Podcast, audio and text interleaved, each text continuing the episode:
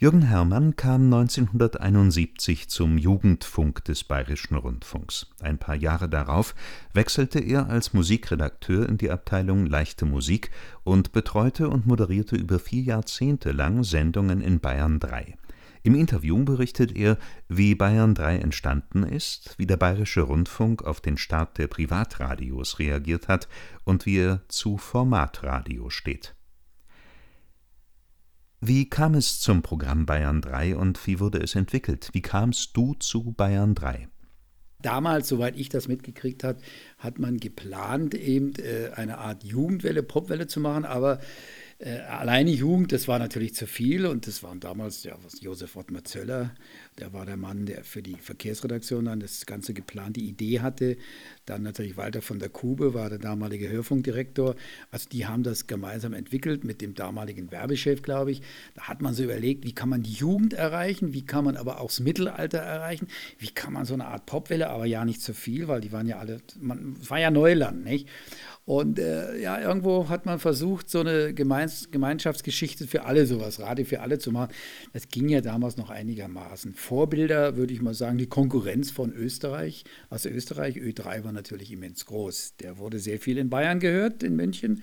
Dann natürlich äh, äh Richtung Baden-Württemberg, SWF 3, war natürlich die Popwelle überhaupt. Aber man hat das hier mit der Servicewelle gekoppelt und das war natürlich die Idee, Verkehrsnachrichten. Das war natürlich etwas Neuland, aber das war etwas, was gefehlt hatte.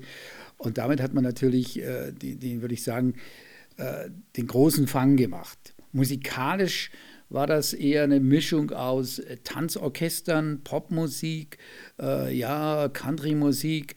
Äh, damals spielte man die Beatles aber leider oft nicht im Original, sondern aufgenommen mit irgendwelchen Tanzorchestern, äh, Karel Krautgartner und die ORF Big Band oder äh, weiß ich welche Bänder, alles. Äh, man war sich musikalisch da gar nicht so im Klaren. Es gab ja also in, den, in Bayern 3 fing an, April 1971 wenn ich mich nicht mehr ganz täusche. Und da war das noch so ein Mischmasch aus äh, gemäßigter Unterhaltungsmusik, äh, ein bisschen Popmusik, am Wochenende vielleicht, die Schlager der Woche, die ja dann irgendwann auftauchten. Aber äh, ich glaube, man war sich da auch noch nicht so ganz im Klaren, wie schlägt das überhaupt ein. Aber da wir ja kaum Konkurrenz hatten, waren wir ja so, sozusagen die Einäugigen unter den Blinden und wir hatten immer unsere Hörer. Und das war natürlich ein großes, eine wunderbare äh, Sicherheit, die man da, also ich bin ja also richtig mit Popmusik erst so Mitte der 70er dazugekommen. Vorher habe ich als freier Mitarbeiter gearbeitet für einen Jugendfunk, Club 16. Das war eine richtige Popmusikwelle, ging eine Stunde um 16 Uhr in Bayern 2 und da konnte jeder spielen, was er wollte und das war also sehr gemischt. Natürlich hauptsächlich im Rockbereich, auch im progressiven Rockbereich oder wie man damals sagte, Underground-Musik, Black Music, alles. Bayern 3 fing ja dann mehr so, ja, würde ich es mal sagen, mit Pop nach 8 an. Das war ja auch erst, äh, wurde ja auch erst in Bayern 2 geboren, zweimal, Dienstag, Donnerstags, eine halbe Stunde hat Thomas Gottschalk da Musik gemacht. Gottschalk und ich, wir zwei saßen damals im Büro, kamen kam beide über ein, über ein äh, Moderatoren-Casting, würde man heute sagen, damals vom Studio Nürnberg und ich hier in München kamen wir dann zum Jugendfunk und da waren wir freie Mitarbeiter. Ich habe dann als freier Mitarbeiter weitergemacht für äh, Bayern 3, Gottschalk unter anderem als Stationssprecher und auch als Freier, später dann festangestellt, ein paar Jahre, das hat aber nicht lange ausgehalten. Und mit Popner 8 ging es mehr Richtung junger Musik. Popner 8 und danach kam dann der Popclub, das war auch 1979 zusammen mit Fritz Egner und Klaus Stürzenberger. Das war dann die zweite äh, Welle nachmittags, wo man die Schüler erreichen wollte. Dann später, ähm, dann so in den 80ern, wurde es dann richtig interessant. Da hat man dann also, äh, Gottschalk hat ja dann Anfang der 80er Pop nach 8 verlassen, ging ja dann mal nach England und mal zu Radio Luxemburg, Luxemburg. Der wollte immer mal die andere Seite kennenlernen. Und wir haben dann weitergemacht da, die Kollegen da, Rainer Gerhard zum Beispiel, Werner Götze war unser Chef.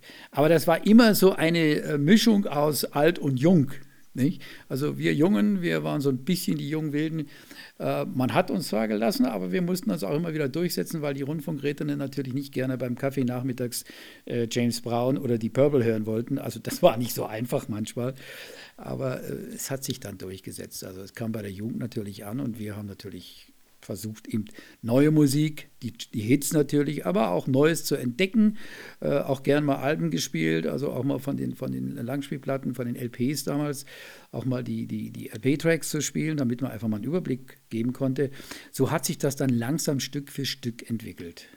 In den ersten Jahren von Bayern 3 war die Musik in den verschiedenen Sendungen noch sehr unterschiedlich und reichte von französischem Chanson bis zur Rockmusik. Gab es damals bereits eine Musikredaktion, die für das Programm gesamtverantwortlich war? Das war ja die Abteilung L-Musik, leichte Musik. So nannte sich diese Abteilung. Es war eine der größten. Da waren, glaube ich, insgesamt über 40 Leute zusammen. Und diese äh, leichte Musik hatte natürlich Musikredakteure, wie viel waren wir damals? Ich glaube 12 oder 14. Ardo Schlier, Werner Götze war der Chef, äh, nur ein paar Namen zu nennen, äh, sagte schon Rainer Gerhardt, äh, Thomas Brennecke, der dann später die Schlager der Woche machte, äh, Peter Machatsch, der kam damals von Ö3. Und wir alle zusammen hatten immer unsere Abhörsitzungen einmal in der Woche und dann wurden die ganzen Neuerscheinungen durchgehört, die da kamen. Es gab immer einen sogenannten Besuchertag, ich glaube, es war der Mittwoch. Da kamen dann die äh, ganzen Vertreter von den Plattenfirmen, die uns ihre neuen Produkte brachten und natürlich versuchten, die an den Redakteur zu bringen, weil damals konnte ja jeder Redakteur einzeln für seine Sendung und fürs Gesamte aussuchen. Also du hast als Redakteur zum Beispiel eine Sendung wie äh, Morgentelegramm in Bayern 3, das war die Morning Show, das haben damals Journalisten moderiert, unter anderem später mal Günter Jauch. Und die Musik dazu, die hat dann wiederum der Musikredakteur, da wurde extra wurden ein oder zwei dafür abgestellt. Aber daneben hat man dann natürlich auch noch für seine eigene Sendung, Club 15 oder später Nachtrock oder, oder Songbook, das waren so meine Sendungen gewesen, da hat man speziell seine Musik rausgesucht, die hat man auch selber moderiert. Aber wir hatten als Musikredakteure, mussten wir flexibel sein. Und diese Redakteure, die haben dann einzeln bestimmt, jeweils waren für bestimmte Musikbereiche zuständig. Am Nachmittag zum Beispiel Gute Fahrt und Gute Reise, das war so eine Art Autofahrersendung kam sehr viel Spezielles übers, übers Auto und Verkehr und Verkehrspolitik und pipapo. Und da musste dann auch die entsprechende Musik immer zugeliefert werden. Man hat also oft, vor allen Dingen bei den Jüngeren, gemerkt, ah, das ist jetzt die Julia Edenhofer, hat die Musik gemacht, oder das ist der Brenniger, oder das ist der Hermann und so weiter. Man hat schon gemerkt, der eine war ein bisschen rockiger, der andere war ein bisschen poppiger, der andere ein bisschen mehr äh, lateinamerikanischer oder der Brennecke, der natürlich die italienischen, äh, das war halt ein Fable für italienische Musik, diese, äh, man hat das immer erkannt an der Musik. Man musste, ah, das hat der und der oder die ausgesucht. Also das war schon sehr speziell. Also so wie es dann später wurde aus dem Computer raus, das war damals anders. Das war eigentlich, ich würde mal sagen, handverlesen. Und ich habe früher immer gesagt, Musikauswahl handmade, weil wir haben ja als Karteikarten das gab es riesen Karteikästen, die je nach Interpreten und, und, und, und, nach Sendebereichen sortiert waren. Da saßen dann die Redakteure teilweise am riesen Karteikasten. Dann äh, man, wurde die Musik ja auch von der Schallplatte, von der Single auf Band umgespielt von der Technik. Da gab es extra Leute, die das dann äh, in, in der Abteilung gemacht haben, produziert haben. Und in den Magazinsendungen, in den Wortsendungen äh, wurde die Musik immer vom Band gespielt. Das muss man sich mal vorstellen. Da waren ja, es gab ja dieses, diese Sendekomplexe, SKs. Das waren drei Räume, in der Mitte Technik an den Reglern, links und rechts jeweils die Verkehrsredaktion oder der, der äh, äh, Nachrichtensprecher. Nee, der war woanders. Das war der sogenannte Service-Sprecher. Wir saßen ja dann, wenn wir äh, Live-Sendungen hatten, also ich machte meinen mein Popclub, dann saß ich rechts an der Diskothek, neben mir saß der Sprecher, der Stationssprecher. Der hat dann seine Verkehrsdurchsagen gemacht, nicht? Und äh, wenn es dann keine äh, äh, moderierten, also vom Redakteur moderierten Sendungen waren, dann haben diese Stationssprecher auch die Musikansagen gemacht. Jetzt folgt das Schlagerkarussell. Wir äh, springen auf und hören und, und so ging das nicht. Also es war schon eine lustige Mischung. Seltsam. Wie haben die Hörer auf die unterschiedliche Musikauswahl reagiert? Also der Musikinteressierte, der wollte diese diese äh, Laufbandsendungen, so nannte man das. Also das waren dann, am laufenden Band wurden Bänder gespielt und immer so alle zwei kam dann oder alle drei kam dann immer eine kurze Titelansage, Interpretenansagen und so weiter. Der Hörer war eigentlich, hat sehr schnell, der Musikinteressierte vor allen Dingen, auf diese speziellen Musiksendungen also wie jetzt Popclub oder Pop nach 8 oder Nachtrock oder äh, bei Anruf Pop, das war dann so eine Wunschsendung mit Rainer Gerhardt da war schon wesentlich größeres Interesse. Da kam auch mehr Post, das hat man ja damals wirklich anhand der Briefe und Postkarten messen können, mehr Zustimmung. Die gemäßigte Fraktion der Hörer, denen war das oft ein bisschen zu viel Negermusik, zu viel laute Musik, zu aggressiv. Äh, die haben da eher negativ reagiert. Aber das waren eigentlich die, die aber dann nicht zu Bayern 1 wollten, die haben sich doch schon so ein bisschen mehr jünger gefühlt, aber nicht jung genug. Also da gab es dann schon immer Auseinandersetzungen, welche Musik zu welcher, was kann man dem Hörer zumuten, das gab es damals auch schon. Aber dadurch, dass die Redakteure ja doch mehr selber gestalten konnten, war das Ganze dann nicht so formatgerecht oder so glatt gebügelt, wie es dann später wurde. Aber der Hörer hat, wie gesagt, sehr unterschiedlich darauf reagiert. Der wusste ganz genau, was er nicht hören will und was er hören will und was er leider in Kauf nehmen muss. Das war ja auch eine Servicewelle. Wir hatten ja also auch witzigerweise immer so Dinge drin wie in Vormittags die Wasserstände für die, äh, äh, für die Flusskapitäne nicht? oder die Brieftaubenzeiten, solche irrsinnigen Sachen oder die ganzen, ganzen Alpenpässe immer. Nicht? Das, ist, also das war ja schon äh, bunt gemischt damals. Man kann aber schon sagen, dass die Auswahl der Musikredaktion insgesamt homogen war. Natürlich, ich meine, die Musik, das haben die Wortleute natürlich nie so gesehen, die Journalisten, für die war immer die Musikleute so ein bisschen, naja, die, ich will nicht sagen Deppen, aber die machen sich da so ein bisschen wichtig, das sind ja so ein bisschen die Zirkusleute. Bloß die Musikleute hatten natürlich wesentlich mehr Feedback, klar, weil Musik, Musik ist einfach, über die Musik kriegst du den Hörer. Und die Musik war natürlich auch äh, immer so eine Art, äh, hatte so eine Art Lockfunktion für die Wortbeiträge. Aber die teilweise die Wortredakteure, die haben es immer nicht für so ganz voll genommen. Also das hat sich dann später geändert, aber am Anfang, wir waren so die Musikfuzis. Aber die Musik, die ja enorm wichtig war und die homogene Mischung, haben es ja letztendlich, also man hat ja man hat ja immer versucht, den Hörer äh, in bestimmten Zeiten, vormittags, oder in der Früh, wo man ja ein breites Publikum hatte, in alle verschiedenen, äh, alle Schichten aus der Bevölkerung, die wollte man ja nicht vergrillen, man wollte sie ein bisschen interessieren, ein bisschen neugierig machen, aber in erster Linie mussten sie unterhalten werden. Und es, das war natürlich unter den Redakteuren schon immer äh, klar, dass man sich abgestimmt hat, dass man auch gemeinsam entschieden hat, welches Stück kommt in, in, in welche Schiene rein oder welches Musikstück kann man den ganzen Tag.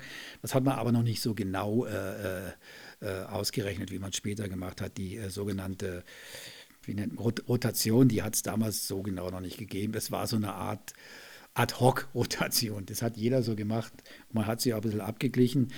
Aber in erster Linie musste die Mischung schon homogen sein. Also es musste schon ineinander passen. Das Musikwissen war wichtig, das Feeling war wichtig. Äh, was hatte er für Erfahrung? Die meisten Redakteure damals kamen ja aus der Tanzmusik. Das waren ja alles ehemalige Musiker gewesen, wie Werner Götze zum Beispiel der ein bisschen Jazz gespielt hat, mit Klarinett und so weiter. Also das war eigentlich ein Jazzfachmann. Äh, ich Rainer Gerd, wir spielten kein Instrument. Ich kam aus der Diskothek. Ich habe in, äh, in einer berühmten Schwabinger Diskothek aufgelegt. Das war das Big Apple, es war ein äh, Kellerlokal und äh, habe das große Glück gehabt, Leute wie Jimi Hendrix kennenzulernen, ganz am Anfang. Und habe da eigentlich fünf Stunden lang Musik aufgelegt am laufenden Band und es war um die Leute zum Tanzen. Habe natürlich viel Blackmusik gespielt, viel Soul, teilweise Beatmusik später dann.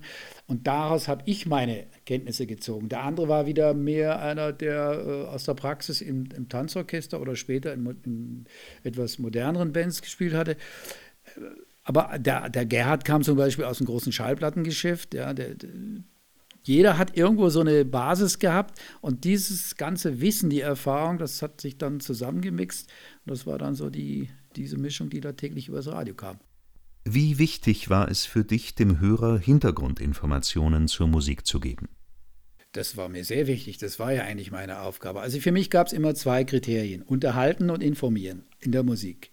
Und gerade die Hintergrundinformationen, welche Musiker, äh, wer hat es produziert oder wenn es interessant war, wie ist es entstanden, dann natürlich die, die ganze äh, Vita der Band, wo kamen sie her, auch ein bisschen die Textinhalte, auch no, neue Gruppen zu entdecken.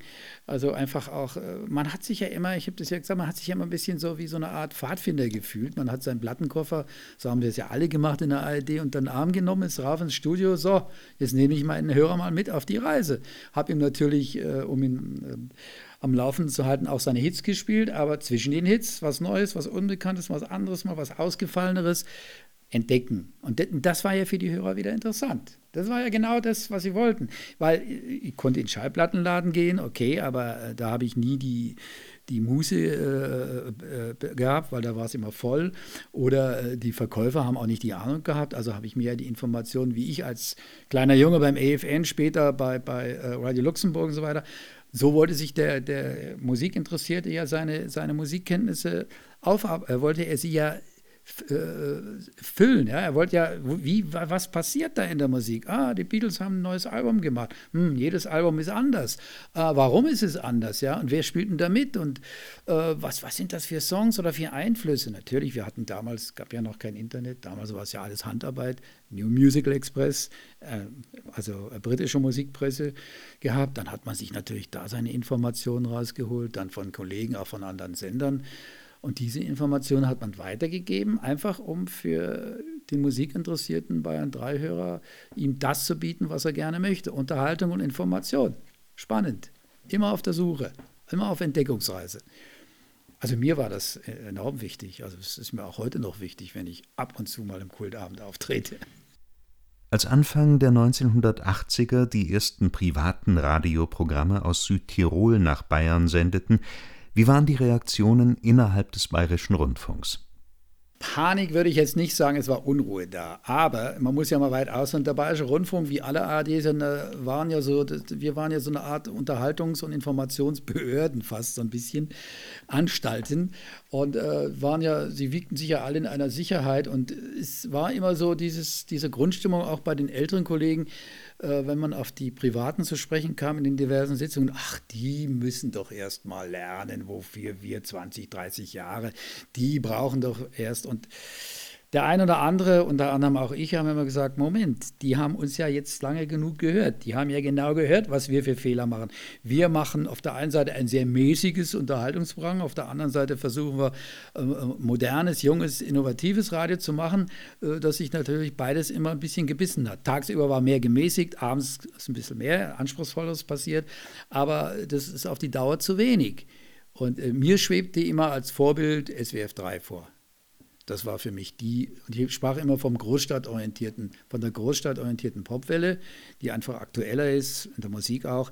Äh, gut, so also Wunschkonzerte, das gab es in kleinem Maße ja auch schon früher. Bayern 1, da haben die sich ihre Schlager mit, mit kleinen Grüßen gewünscht und so weiter. Oder es gab es dann auch im Jugendfunk, äh, wo man sich ein bisschen was wünschen konnte, aber das war nicht so aus, wurde nicht so ausgefeilt gemacht wie bei den Privaten. Aber man hat, man saß da bei den öffentlich-rechtlichen und dachte, naja, wird schon. Und dann waren die da, die, die Privaten, Ende der 80er, haben natürlich äh, auch die entsprechende Unterstützung durch die Pre lokale Presse oft gehabt. Und die haben natürlich eins gemacht, das Einfachste, was man machen kann, ich spiele nur Hits. Und die Leute wollten ja ihre Hits hören und du hattest ja damals nicht viel Radiowellen. Und auf einmal waren da 10, 15 Radiowellen da und alle spielten Hits und das war natürlich enorm. Und wir mussten uns immer anhören, ja, ihr spielt ja nie die Hits. Deswegen hören wir ja, und die waren alle so gelöst, die, die, die Jungs waren, die Moderatoren und Moderatorinnen, die waren sehr gelöst, sehr locker. Am Anfang natürlich alles noch ein bisschen amateurhaft, aber das haben die ja sehr schnell im Griff gekriegt. Und äh, plötzlich merken die Öffentlich-Rechtlichen, auch Bayern 3, oha, mh, da gehen uns jetzt aber doch einiges flöten. Ne? Und dann hat man ja ganz schnell Herrn Gottschalk wiedergeholt. Der war ja zwischenzeitlich, hatte, hatte die Radioshow gemacht mit dem Günter Jauch, immer ein Jahr, dann war er weg, dann nochmal ein Jahr, 89 war dann Schluss. Wie reagierte man speziell bei Bayern 3? Man hat sie erst nicht so richtig ernst genommen. Man hat so gedacht, naja, lass mal, das, die, an, die anfängliche Begeisterung, die wird sich schon wieder legen und dann weiß man ja, was man an seinem guten alten öffentlich-rechtlichen Dampfradio hat. Aber wenn ich schon sage Dampf, diesem alten öffentlich-rechtlichen war teilweise schon der Dampf ausgegangen in den Jahren, weil die ja auch keine Konkurrenz hatten in dem Sinne. Konkurrenz belebt das Geschäft. In diesem Sinne hat es gefehlt. Also unsere einzige Konkurrenz war Ö3 und, und, und AFN ein bisschen, aber das war ja auch wieder AFN Nürnberg, AFN Munich, also das war nicht so stark. Wir waren schon da äh, breit vertreten und waren uns unsere Hörerzahlenschichten sicher. Man muss sich das mal ja vorstellen, früher war das ja so, dass es Konferenzen gab, wie viel Werbung nimmt man auf? Man hatte sich die Werbung aussuchen können. So viel Werbung, wie da alle wollten da werben, konnte man gar nicht aufnehmen. Also das waren paradiesische Zeiten. Aber äh, dann ist man ein bisschen nervös geworden und immer nervöser geworden. Und dann hat man so langsam überlegt, was machen wir? Weil die merkten, die Kon Konkurrenz fing an, sich zu etablieren. Ja, und nun kam die Überlegung, wie kann ich das verändern? Man hat dann ein bisschen abends ein bisschen, wir haben den Radioclub, glaube ich, gehabt, 1984, 85, der B3 Radioclub, da gab es dann äh, Popner 8. Dann gab es Fritz und Hitz, dann gab es diese Wunschsendung bei Anruf Pop mit dem Rainer Gerhardt, dann konnten die anrufen. Nachmittags habe ich dann natürlich auch mal ein bisschen Telefon- oder Live-Interviews gehabt, aber hauptsächlich Musik. Und dann später gab es die Spezialsendungen wie Nachtrock oder, oder, oder B3 Spezial, jeden Tag ein anderes musikalisches Motto. Das war die Antwort. Man hat abends mehr versucht, die Jungen am Abend mehr zu bedienen, weil man war ja immer so der Meinung, man würde die Hörer tagsüber verschrecken, wobei wir immer gesagt haben, die verschreckt man nie, weil äh, der gemäßigte Hörer wird irgendwann doch mehr Bayern 1 hören. Äh, die Leute, die Radio hören, das sind ja doch mehr die Jüngeren. Nicht? Aber das hat man damals nicht so wahrhaben wollen. Aber es kam natürlich dann auch schon die Umfragen und die Umfragen haben natürlich gezeigt, gerade Ende der 80er und in den 90ern, oh, da hat sich was verändert. Da hat sich natürlich äh, auch eine eigene Hörerschaft für die Privaten gebildet. Kam die Angst auf, dass die Hörer alle zu den privaten Programmen wechseln?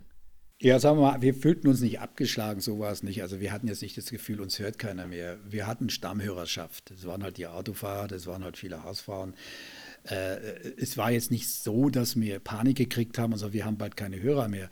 Aber es war eine deutliche Unruhe zu spüren und der Druck wurde stärker und die, die ein bisschen, äh, die jüngeren Kollegen oder die ein bisschen offener waren, das gab da schon in den diversen Sitzungen dann schon immer wieder äh, Diskussionen äh, wie machen wir es, wie machen wir es, aber die ältere Fraktion, die wollte es einfach nicht wahrhaben. Die haben das immer noch nicht so, die haben halt seit 10, 20 Jahren ihren Stiefel gemacht und für die hat, die haben die, die, die Gefahr nicht so gesehen. Aber da gab es dann heftige Diskussionen. Und dann hat man auch versucht, Modelle zu machen. Man hat dann auch hier und da eben am Abend immer auch das als Probierstation gesehen. Die eigentliche Antwort letztendlich auf die privaten, ja, das war dann, dass man sich dann auch im Laufe der 90er hier und da den einen oder anderen von den Privatsendern geholt hat. Und dann kam die, naja, dann kam die Zeit der Berater, dann, dann wurde es finster. Im Gegensatz zu den Privaten gab es damals nur zeitweise ein Programm, das jüngere Hörer ansprach. Aber das war ja diese typische äh, Philosophie, wir machen mal Blöcke. Also wir verscheuchen nicht die Gemäßigten, aber wir wollen auch die Jungen jetzt, den Privaten ein bisschen wieder was, wir wollen auch zeigen, dass wir es auch können. Das hat natürlich nicht funktioniert, weil äh, man muss den Leuten was am, im ganzen Stück anbieten, aber nicht da ein bisschen so ein Fleckerteppich und hier und da sind wir mal jung, da sind wir mal jünger, da sind wir mal frech und da sind wir wieder brav. Äh, eine Autofahrersendung, wenn man also äh, Moderator fünf Minuten über die Funktion oder eines, äh, eines, einer Bremsleuchte moderiert, äh, damit kann man keinen Hörer mehr halten. Das ging nicht mehr. Oder jene berühmten äh, Wasserstände und so weiter, das hat die Leute gelangweilt. Aus die Maus. Da musste man was machen. Aber auch das, weil dann ging es ja wieder los. Es war ja nicht die Musik. Die Musikabteilung hatte ja jetzt nicht auf das Programm Einfluss. Die war für die Musik zuständig. Aber die Programminhalte, das war jetzt wieder der Zeitfunk, der Sportfunk, äh, das war ja wieder die andere Fraktion. So, so, so, also man muss sich das ja vorstellen. Das waren ja lauter Redaktionen, die da alle unter dem Dach des Bayerischen Rundfunks saßen und die L-Musik, die Musikabteilung hat für Bayern 1, für Bayern 2, für Bayern 3 Musik gemacht. Wir haben oft ja praktisch zugearbeitet, aber in der Sache haben die Leute wieder ihr eigenes Ding gemacht. Also das war schon das, da hatte jeder Privatsender den Vorteil, die konnten auf einer Welle eine Linie verfolgen. Und das war unser großes Handicap. Und dieses Handicap, den Verantwortlichen klar zu machen, da gab es schon welche, die, die, also ich erinnere mal an Herrn Pörtl, äh, der, der, war der Leiter der Programmredaktion, der hat das schon gesehen, was muss da was für die Jüngeren, da hat man auch Konzepte schon entwickelt. Aber es war auch schwierig, äh, äh, wieder das bei den Gremien, weil man musste ja dann wieder Rundfunkrat, äh, die Gremien mussten es ja wieder äh, absegnen und so weiter und da musste man denen das wieder äh, begreiflich machen, dass das wichtig ist. Also das war gar nicht so einfach, weil wir, das war der Vorteil vom Privatfunk. Wir hatten zwar einen riesen Apparat, viel Technik, hätten viel mehr machen können noch, aber wir waren ein großer Apparat und den zu bewegen war schwierig. Es gab da äh, die, die, den Sportfunk, dann gab es da die Bayern, den Bayern, äh, Bayern-Redaktion, dann gab es da äh, die, die, das war die, der Zeitfunk für die, für die ganzen Nachrichten und politischen Sendungen, dann gab es die Hauptabteilung Politik und so. Also das war natürlich, die haben ja alle da mitgeredet, die haben ja alle dieses Programm gestaltet. Dann gab es die Verkehrsredaktion, dann gab es natürlich auch immer ach, Gitarren, Autofahrer und so weiter. Wir hatten ja dann auch mal einen Programmchef, der mochte keine äh, äh, Gitarren. Ich will jetzt den Namen nicht nennen, aber der hat ein Problem gehabt, wenn er Gitarren gehört hat. Der meinte auch beim, wie wir mal eine Eric Clapton-Single abgehört haben, da müsste man das Gitarrensolo ausschneiden. Hielt Billy Joel für eine Frau. Und naja, also es war schon kurios teilweise der meint, kam dann auch und meinte, äh, die, die Hörer Bayern wollen nur deutsche Schlager hören. Gott, Gott des Willen, weil dann verlieren wir ja noch den Rest dessen. Aber es war nicht leicht. Und warum änderte man nichts an den festgefahrenen Strukturen?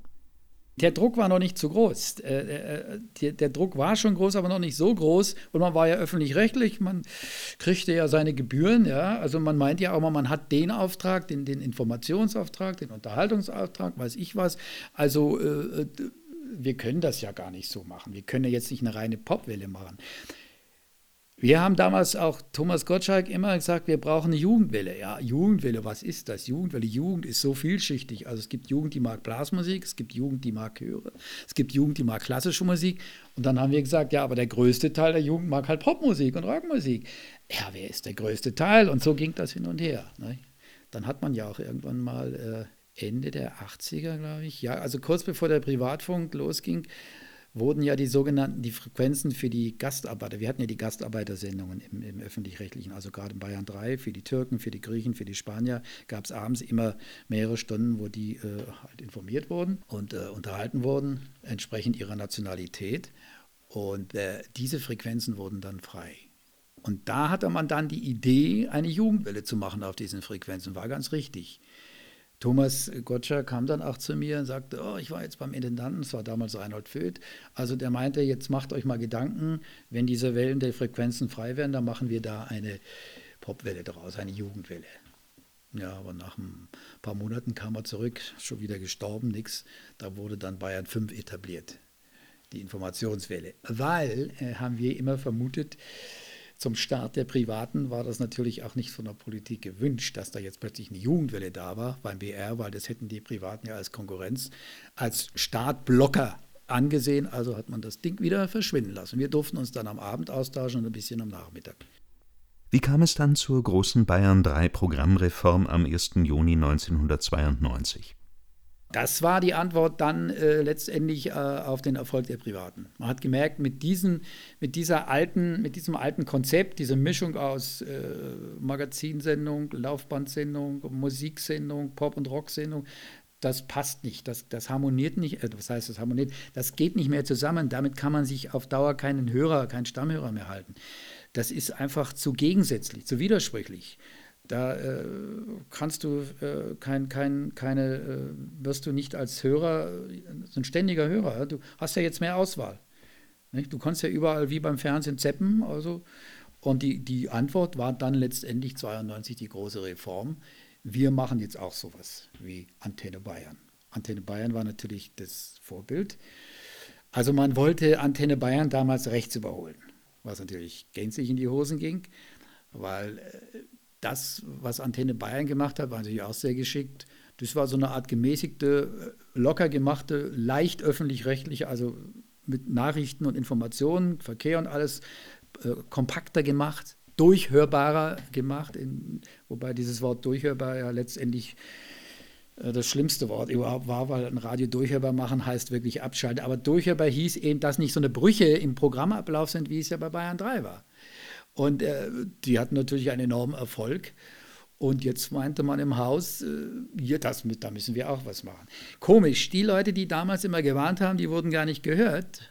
Man hat sich dann auch diverse Berater von außen geholt und äh, meinte jetzt, weil ich habe immer gesagt, äh, wir müssen, also bevor Antenne und Privat, wir müssen umschalten. Wir müssen jünger werden, wir müssen äh, aktueller werden. Ich sprach immer vom Großstadtradio. Äh, wir müssen einfach eine Linie haben, wir müssen mehr als Gesamtwelle wahren. Ich wurde aber damit nie so ganz ernst genommen, weil wir waren immer so ein bisschen, naja, die Jungen da, die wollen sich da nur profilieren. Aber ich habe immer gewarnt davor und ich war nicht der Einzige. Thomas Gottschalk auch gesagt, also wenn ich uns höre und höre dann die Privaten, äh, dann, dann kommt mir schon die Galle hoch. Nicht? Das hat er ja dann auch in der Presse öfters mal kundgetan. Und äh, dann hat man natürlich äh, der Panik der gesagt, jetzt holen wir uns auch Leute von Privaten. Es wurde dann Rüdiger Stolze, es war damals früher Leiter vom Jugendfunk, hat damals das Münchner, äh, Münchner Magazin, Mittagsmagazin geleitet. Der ist der Richtige, der macht es jetzt. Gut, dann hat der mal geplant. Der wollte lauter Junge haben, wir, die, uns Ältere mehr im Hintergrund, aber der meinte jetzt, ich erfinde das Radio neu. Meinte, er kann sowas wie Antenne Bayern überholen, war natürlich ein großer Irrtum, war, weil das eine war das Original. Bayern 3 war das eine Original. Ich hatte ja immer gesagt, langsam verjüngen, nicht die Leute verschrecken, weil ich kann nicht aus, aus einer äh, aus einer schönen, gemütlichen Einkaufsstraße, wo die Boutique war, wo die Apotheke, der Bäcker, die Konditorei, das Kaufhaus, das Café, diese Mischung, die, äh, da kann ich nicht plötzlich auf einmal so ein Einkaufszentrum draus machen. Alles schön, modern, neu in Neon und so weiter und das funktioniert. Da machen mir meine Kunden nicht mehr mit.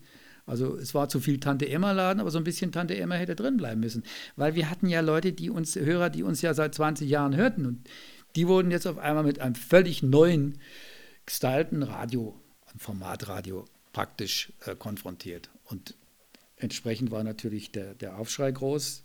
Die Leute waren verärgert, sie haben es nicht mehr gehört oder nur noch äh, der Zähne knirschen.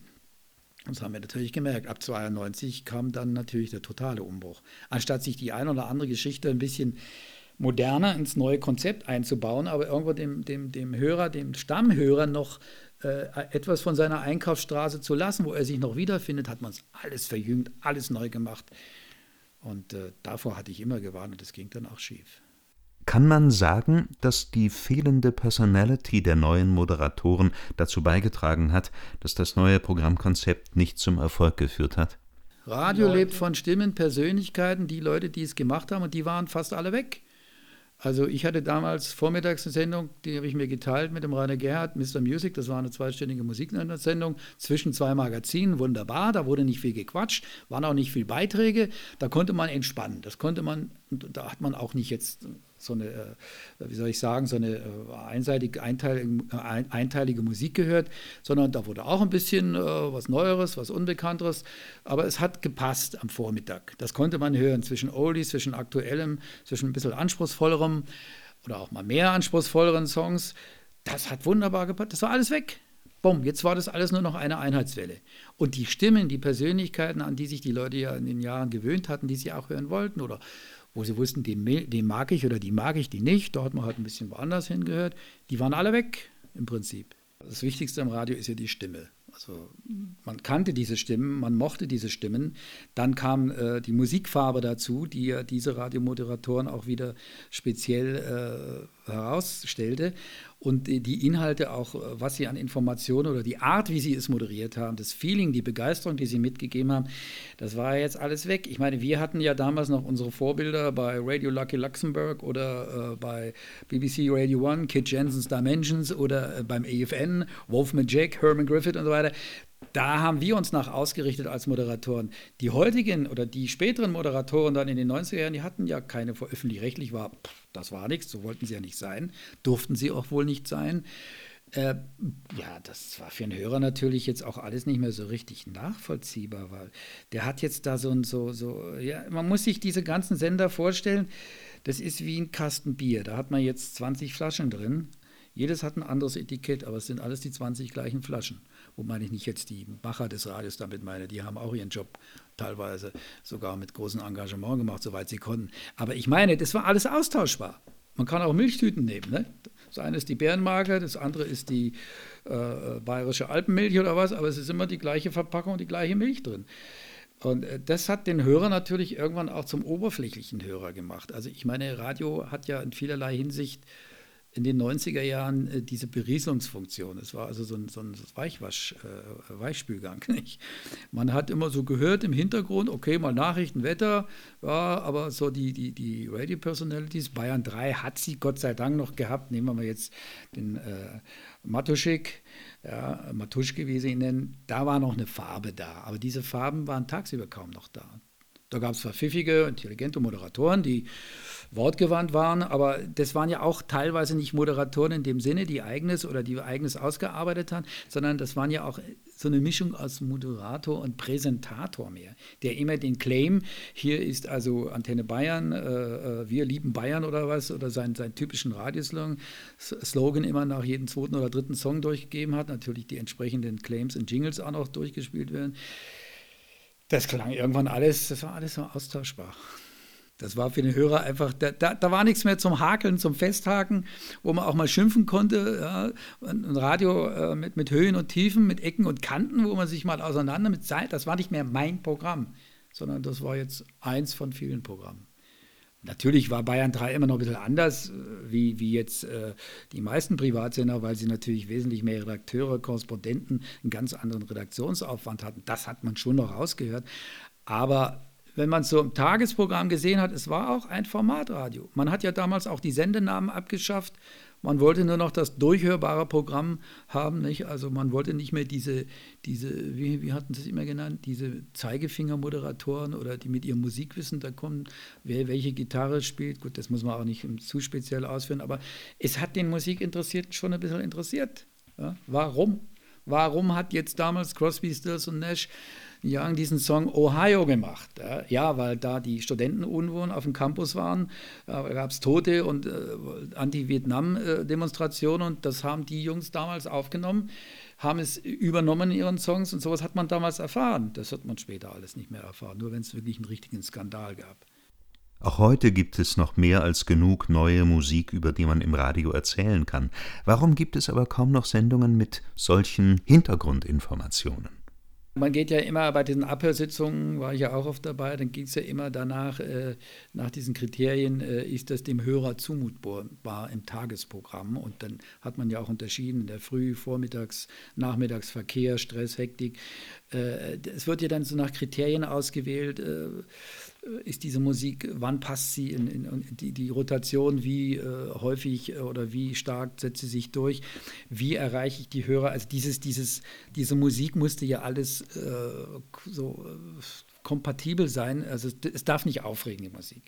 Also Musik, lange Moderation, alles musste ja dann die Beiträge auch auf eine bestimmte Länge, 1,30 oder was, runtergekürzt werden. Hintergrundinformation ging weg. Das Radio musste immer durchhörbar sein. Ja, nicht zu viel zumuten was ich immer und viele meiner Kollegen ja auch furchtbar fanden und auch viele, die es dann machen mussten, fanden es furchtbar.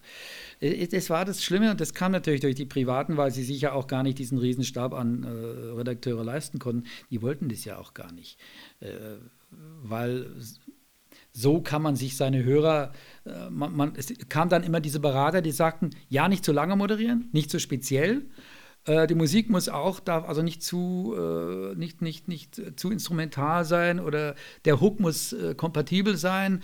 Und äh, was spielen die anderen? Und hat ja dann immer verglichen, was die anderen in ihren Playlists drin haben. So hat man dann seine Programme. Also im Prinzip haben die alle immer beim anderen über die Schulter geschaut. Und so waren dann auch die Sendungen teilweise. Also äh, was machen die dann? Antenne Bayern, Antenne Bayern, was machen die bei Bayern 3? So hat man sich gegenseitig abgehört und der eine hat von dem anderen ein bisschen gestohlen und gesagt, das machen wir auch so was natürlich Gift war für die Entwicklung. Das, damit hat man dem Ganzen ja äh, die Spannung entzogen. Damit hat man ja äh, quasi alles auf so, eine, auf so ein gleich klingendes, flaches Niveau gebracht. Also äh, die Radiolandschaft wurde eigentlich, die, diese, diese Straße, wo es links, rechts mal oder wo ein schöner Platz kam, ja, oder wo äh, mal eine, äh, eine, plötzlich eine Abbiegung in, in, in, ein unwegsames Gelände war, das war weg. Man fuhr eine schöne breite Autobahn lang. Autobahn, einer, einer sogenannten akustischen Autobahn, in der man eben äh, schön eingepackt wurde mit vielen Jingles, in der ja die Moderation dann, das sei ja das nächste, die Moderation musste ja immer mit Musikbetten untermalt werden, ja, damit es gar nicht langweilig Es musste immer Action sein. Es muss immer was passieren im Radio. Es muss immer im Hintergrund äh, ein gewisser Rhythmus oder eine Musikalität, die aber auch wieder nicht aufregen darf, ja. Aber es muss immer was dahinter sein, dass man das Gefühl hat, man schläft nicht ein. Es muss eine gewisse Action-Spannung da sein.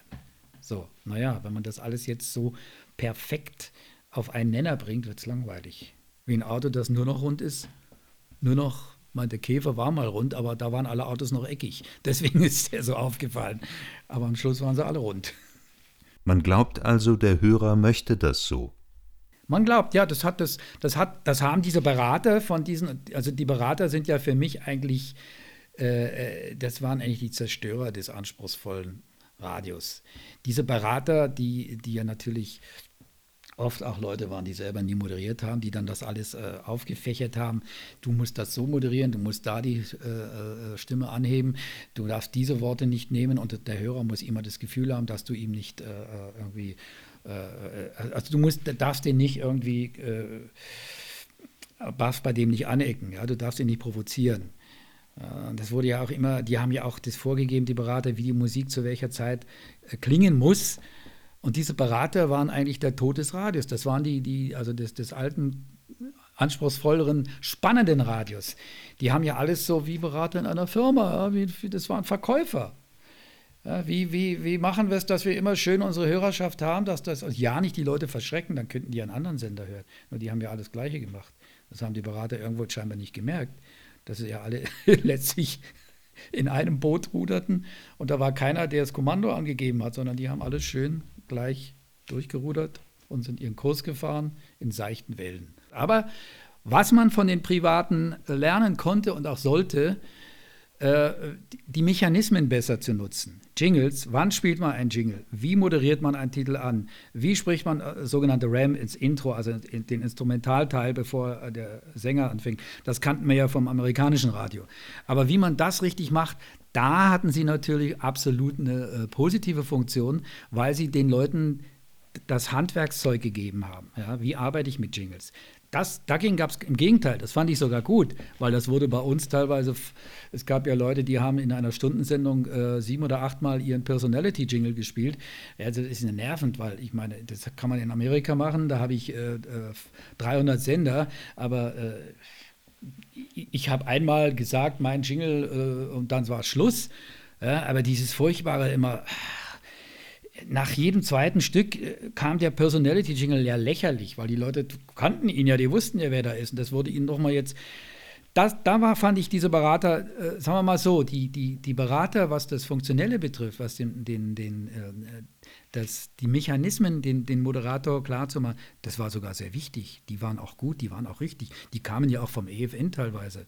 Äh, wie hieß er denn? Äh, ganz bekannt, der bei Antenne Bayer war Mike Haas, der dann diese Bibel geschrieben hat, die natürlich dann von allen, äh, hat ja ein Buch geschrieben, wie man Radio macht. Da waren viele nützliche Tipps drin, aber da war natürlich auch wieder diese Vorgabe, wenn ihr es nicht so macht, dann habt ihr gar keinen Erfolg.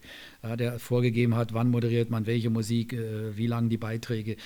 Äh, das war dann wieder zu viel, aber die Berater, ich, also wenn ich, ich will das nicht missverstanden haben. Mich haben diese Berater gestellt, die immer wieder daherkommen und sagen, du musst so moderieren und so moderieren und das darfst du nicht sagen und da musst du viel, viel ruhiger reden und das ist viel zu viel. Die haben den Leuten ihre Personality geklaut. Die anderen waren die, die ihnen gezeigt haben, so macht man. Das hat sie im amerikanischen Radio. Dann, wann spiele ich ein Drop? Ja? Oder äh, wann, wann, wie setze ich auch die Jingles? Ja, wie, wie, das haben wir ja gelernt vom AFN. Äh, wie mache ich eine Moderation? Ja, wenn ich natürlich äh, ein, ein seichtes Stück muss ich seicht moderieren, also mit schöner, gefühlvoller Stimme. Ich muss mit der Stimme auch arbeiten. Bei einem schönen, rockigen, temporeichen Song, da kann ich natürlich mit Power in die Moderation aufs Intro reingehen das, das, muss man natürlich lernen. Das ist aber auch wieder ein bisschen äh, Theater, also Schauspieler. Da, also da hätte man auch Leute gebraucht, die vom Theater oder aus Schauspieler, die einmal zeigen, wie gehe ich mit den Worten um, wie mit meinem Sound. Ja. Der Sound ist ja das Wichtige. Das hat sich dann alles so zusammengerafft und gemischt und dann kamen immer mehr Private. Dann haben es die Öffentlich-Rechtlichen auch gelernt und irgendwann wurden natürlich für viele, die beim Privatradio waren, wurde dann der Öffentlich-Rechtliche natürlich doch interessanter, weil wenn man beim Öffentlich-Rechtlichen, so haben die wieder ihr Selbstbewusstsein gekriegt in den 90ern und später. Da kann man ja noch eine Menge lernen. Konnte man ja auch im journalistischen Bereich. Aber was so die Machart des Radios bestimmt, damals, wie das mit den Privaten losging, dieses Formatradio nichts gegen Formatradio, habe ich immer gesagt, wenn es denn Format hat. Ja, ich hab, man muss auch immer unterscheiden äh, äh, zwischen dem Geld, was man da einnimmt oder kriegt, nicht? Die, ich habe immer gesagt, die, die, also das hat mir mal ein, ein kluger Mensch gesagt, der Satz stammt nicht von mir, die öffentlich-rechtlichen kriegen Geld, um Programm zu machen. Die Privaten machen Programm, um Geld zu, zu verdienen. Ja, das mussten beide natürlich berücksichtigen. Das hat man ja mittlerweile auch die öffentlich-rechtlichen haben sich ja auch wieder mehr bewegt. Ich meine, nehme ich jetzt Bayern 3, äh, Thorsten Otto, Mensch Otto um 19 Uhr, da ist wieder eine Talkshow drin. Haben die Privaten am Anfang auch gemacht, waren sie ganz mutig, aber wurde ganz schnell abgeschafft, weil da kamen dann auch teilweise die Leute, die sagten, nee, nee, damit mit, mit zu viel Wort weg, Musik muss her. Nicht? Also das, das war auch ein langer Weg. aber es ist leider immer noch, äh, es ist fehlt immer noch so ein bisschen die, der Mut, wieder was anderes zu machen. vor allen Dingen äh, bei den öffentlich-rechtlichen, bitte nicht nur, ich muss auch auf die Quote schauen, weil ich muss ja auch irgendwo meine, äh, muss ja auch belegen, warum ich Hörer habe. Also muss ich ja auch ein populäres Programm machen, damit ich Hörerzahlen habe, damit ich auch belegen kann, hierfür kriege ich, habe die Hörer, dafür kriege ich meine Gebühren. Aber bitteschön, man kann auch als öffentlich-rechtlicher wieder mehr machen. Der WDR macht es vor. Wohin, denkst du, geht die Reise? Also ich muss ja sagen, äh, ich habe ja so ein bisschen das Radio hören. Ich höre natürlich Bayern 3, weil ich selber da ab und zu sende, weil es meine alte Heimat ist noch, aber es fällt mir manchmal leicht, manchmal nicht so leicht, kommt immer darauf an. Aber ich höre nicht mehr so, äh, so engagiert Radio wie früher. Äh, wer es übrigens ganz gut macht, ist SWR 1 die es für die mittlere und ältere Generation sehr geschickt machen, die also nicht immer so eine Moderatoren, die immer so naja, bei manchen Sendern, ich will keine Namen sagen, bei manchen Sendern habe ich das Gefühl, der Moderator ist da, um den Hörer einzuschleimen, einzuseifen. Das ist, die sind immer so seicht, so nett und wir, das will der Hörer nicht. Also man hat immer das Gefühl, die, die halten ihre Hörer für bekloppt. Der Hörer ist aber nicht bekloppt.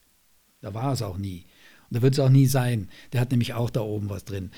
Und, und man darf den Hörern nicht das Gefühl geben, und das war eine lange Zeit so, die, diese, diese Politik, ja, die müsste immer brav und höflich und freundlich und charmant zu den Leuten sein der will das gar nicht. Und ich glaube, der Weg der Zukunft kann nur sein, also wie ich so vereinzelt mitkriege, mehr Personality wieder, also mehr eigene Perso Personalität, eigener Charakter, eigene Farbe, äh, natürlich auch Sendungen wieder kreieren, die, die äh, eine eigene Themamusik haben oder ein eigenes, wirklich ein herausragendes Thema Jingle.